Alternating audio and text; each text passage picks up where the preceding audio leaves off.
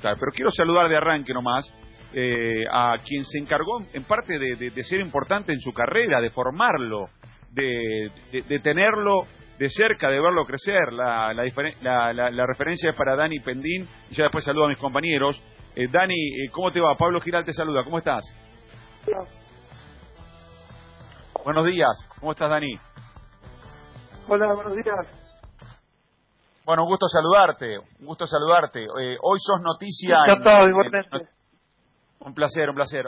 hoy sos noticia nuestro, de nuestro país por lo de Luca, por lo de Romero, y queremos preguntarte, eh, porque evidentemente para que un chico de 15 años debute en primera tiene que tener mucho talento. Quiero que nos cuentes un poco, vos que lo conocés desde, desde hace muchos años y, desde la etapa formativa, aunque parece raro hablar de formativa cuando tiene 15 años, pero bueno, lo conocés mucho, que nos cuentes un poco más de él, Dani.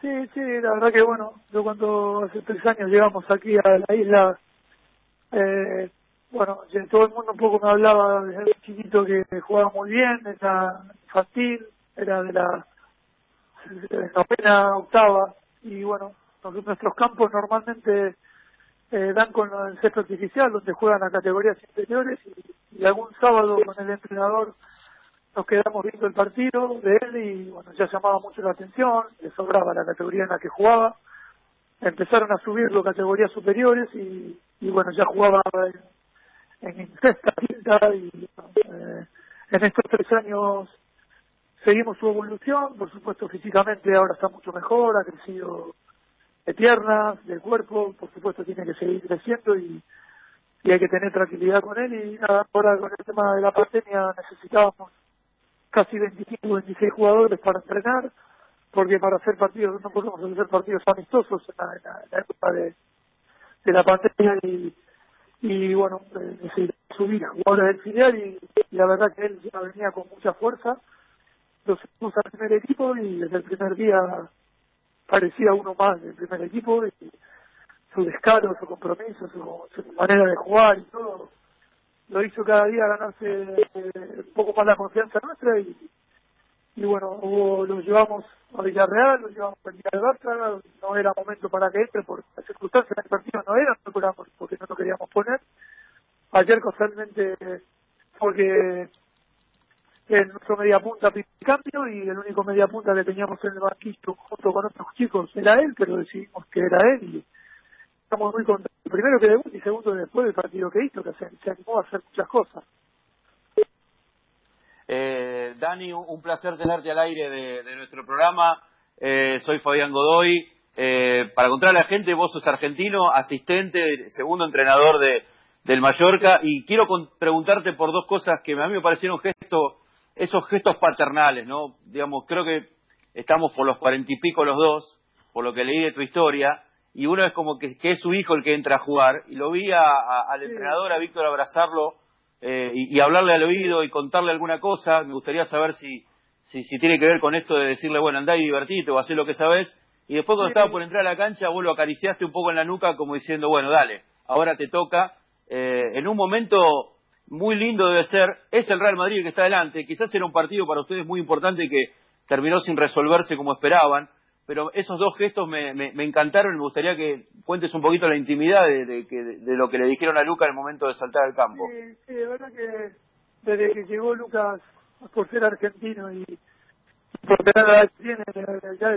ya hace tiempo que lo sigo siguiendo y lo, he hablado mucho con él en la ciudad deportiva porque nos hemos escuchado alguna vez y ahora bueno, todo el tiempo juntos, que comemos, cenamos muchas veces, estamos en hotel, viajamos bueno, tengo tiempo de tomarme con él y bueno, aconsejarlo un poco. Yo jugué veintipico años al fútbol aquí en España y, me, he equivocado en muchas cosas y, no me gustaría que se equivoque él. Casualmente, como decís vos, yo tengo un hijo de 20 y el, entrenador tiene un hijo de 16 que casualmente jugaba con Lucas en esa categoría y, lo sentimos como nuestro hijo.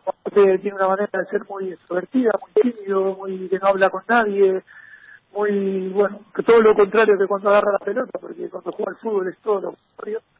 Bueno, yo un poco le dije eh, que, sea él, que esté tranquilo, que, éramos, que él lo vea como, como un regalo, como, como que, disfrute, disfrute del, momento que, yo siempre le dije que jugué veintipico años al fútbol aquí en España y nunca jugué en primera, siempre en segunda y en segunda vez, que él es un privilegiado, que lo vea de esa manera, que no tenga ninguna presión.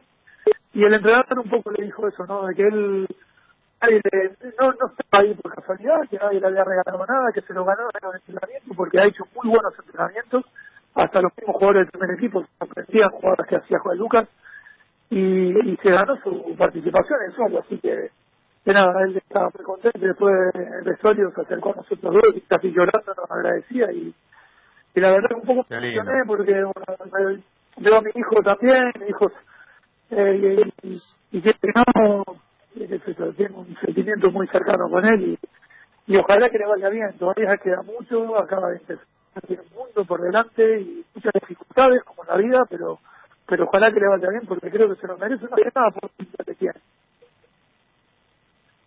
Eh, eh, Daniel, eh, la verdad se lo ve eh, al chico, la verdad es, es, increíble. Ayer en la, en la transmisión que veíamos aquí en, en, en Argentina, eh, por DirecTV, que estaba Pablo relatando, 2004, si ahí te cae la ficha cuando te dice categoría 2004. Claro, ya, claro, claro.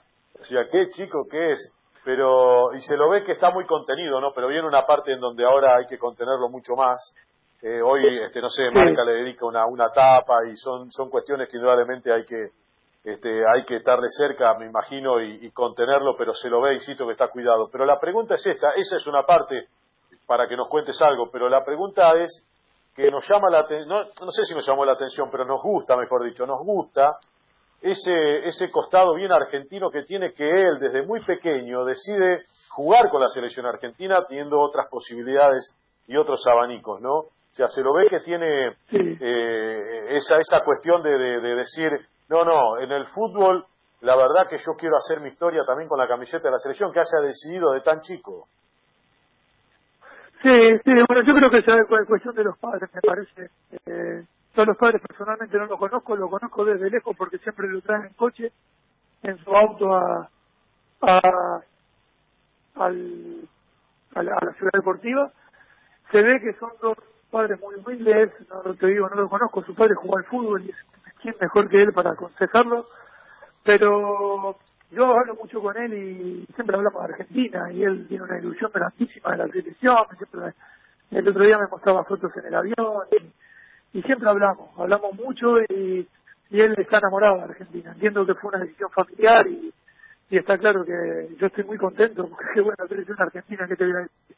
Podría haber elegido España tranquilamente porque él tiene los tres pasaportes, el español, el mexicano y el argentino, pero bueno, eh, gracias a Dios eh, eligió que juegue con la selección argentina y ojalá que, que todo lo bien que le vaya sea con nuestra selección, pero como te digo, hay que tener tranquilidad, acaba de arrancar en este mundo, todavía yo por experiencia siempre le digo y le digo a mi hijo también se lo digo, no, yo he tenido mucho más dificultades que alegría en el fútbol, si no jugás en el Real Madrid o en el Barcelona tenés siempre que pelear y pelear, y bueno, él va a arrancar, eso es fácil, va a tener eh, dificultades, pero tiene condiciones para, para jugar al fútbol. Tiene que seguir creciendo físicamente, tiene que seguir creciendo, tiene que seguir creciendo en muchos aspectos. Nosotros tenemos cámaras en la ciudad deportiva que yo la descargo, hace muchas cosas bien, pero hay muchas cosas que hace mal, porque es lógico con la edad que tiene. Se la tratamos de corregir, de la manera de perfilarse, la manera de recibir la pelota, que muchas veces recibe de espalda, que estar perfilado mejor, pero son cosas que la va a aprender. Bueno, eh, yo creo que tiene un margen de mejora grandísimo, y es cuestión de que tenga esa cabeza. Lo, lo principal que yo le veo, y que siempre se lo digo, que tenga la De momento la tiene. Ojalá que siga manteniendo, porque esto en el fútbol, como en la vida, es fundamental. Eh, Daniel, el nombre de Luca Romero empezó a tomar vuelo a partir de la semana pasada con la posibilidad justamente del récord que batió el día de ayer, pero que todo hacía pensar que lo iba a hacer frente al Leganés el viernes pasado, el 19 de junio, que finalmente no se dio. Obviamente fue noticia en todas las portadas de España, también un eco acá en Argentina. ¿Cómo, cómo, fue, cómo fueron manejándolo por el tema de la ansiedad o por el tema de la expectativa durante toda esta semana, antes de Real Madrid? Nosotros, como él, lo sabe y siempre nos ha dicho, siempre dice, me trata como jugador de primera, pobrecito te lo dice, y le decimos nosotros, has ganado de estar aquí. Nadie, tú no estás aquí porque tienes el pelo largo o porque o porque eres rapidito, no, no, estás aquí porque tienes condiciones para estar aquí. Y nosotros siempre hablamos igual que no un jugador que tenemos de 36, 37 años que tenemos aquí, que han jugado 14, 15 años en primera. Eh, nosotros siempre le decíamos que esté preparado, ahora con la posibilidad de los cinco cambios te da mucho más margen para hacer cambios. Claro. Para estar. Independientemente de, de que sea que es caliente, que se precalienta, que, se ponga la sanguinera, que nunca cuando se llame el entrenador le que esté preparado. Que tiene la suerte, ojalá, que no tiene la suerte porque los partidos, nosotros no manejamos los partidos, hay cambios que te piden los jugadores, hay circunstancias que van ganando, lamentablemente en los últimos partidos siempre fuimos perdiendo, bueno, eh, el otro día en Villarreal posiblemente pudo entrar, pero decidimos poner un lateral porque necesitábamos entrar y entrar por fuera, Lucas más que asociarse por dentro, bueno, decidimos esos días que no iba a entrar, él nunca se decepcionó porque aparte él lo sabía que tenía que estar preparado y ayer posiblemente el partido se dio para que él pide el cambio el mediapunta, mediapunta es él y entró, eh, entró porque lo decidimos así y hoy vimos un poco el partido y los pocos minutos que, que jugó lo hizo muy bien, encaró a Banana, Sergio Ramos y a Cross, que, que, no sé cuántos mundiales tienen los tres, y con, él, y con ese y con ese desparpajo que tiene, ese no lo tiene que perder y tiene que seguir siendo un chico que escucha, que te presta atención y la verdad que estamos encantados con él.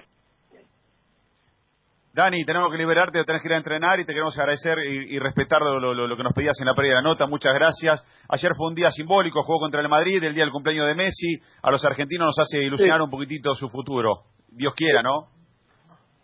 Ojalá, ojalá. Yo confío en que él sigue los pasos poco a poco, no compararlo con Messi, ni con Maradona, ni con Agüero, ni con nadie. Él es él, hay que tener tranquilidad.